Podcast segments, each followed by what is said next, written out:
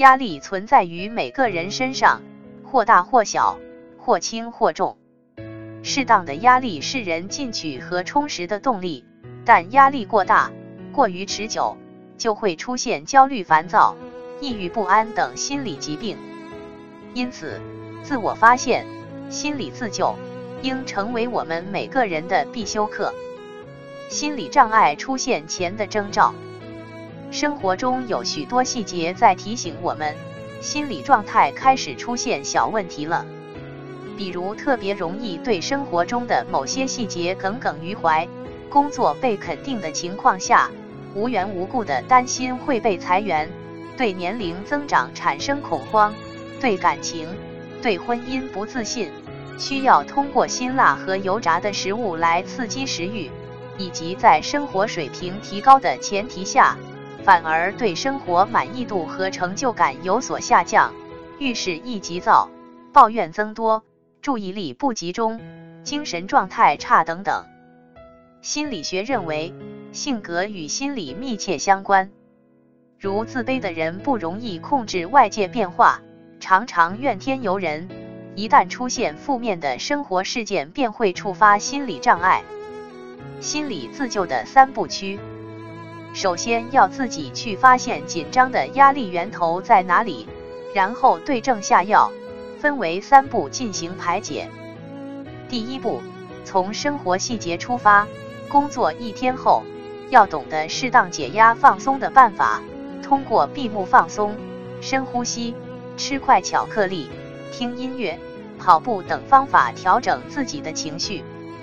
周末的时候可以打打羽毛球，或者去郊区游乐园玩玩，给心情放个假。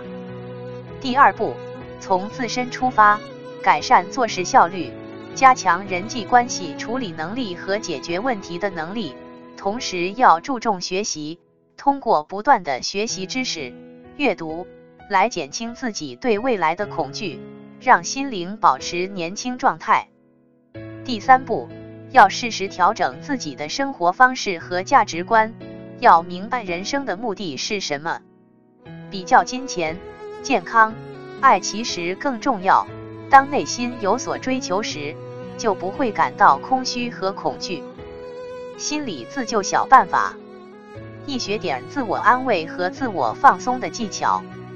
譬如练习瑜伽、太极拳、听听音乐、打球等等，都会让人放松下来。二、好好睡一觉，比较轻的忧虑和不快，通常在一个充足踏实的睡眠后就可能消失。三、自我良性暗示，多想一想过去成功的经历，想一想自身具备的优势，你就可以告诉自己，我在单位的价值是不可替代的。换了别人，恐怕还不如我呢。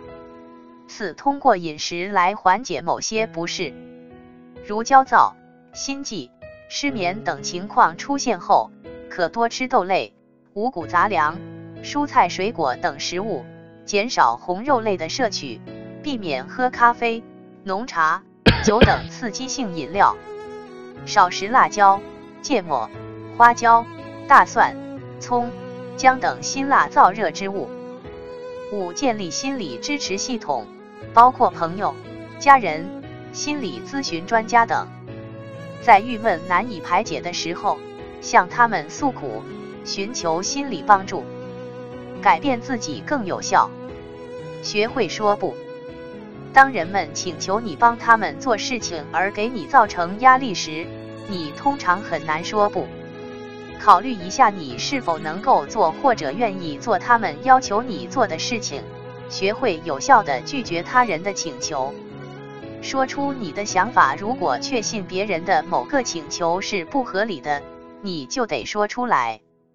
当愤怒和挫折无法宣泄时，人就会郁闷、沉默、唠叨、指责或背后诽谤，从而导致消极挑衅的行为。这种行为会对免疫系统造成伤害。学会计算及学会计算自己的幸福和计算自己做对的事情。计算幸福会使自己越计算越幸福，计算做对的事情会使自己越计算对自己越有信心。学说三句话。第一句是算了，即指对于一个无法改变的事实的最好办法就是接受这个事实。第二句是不要紧，即不管发生什么事情，哪怕是天大的事情，也要对自己说不要紧。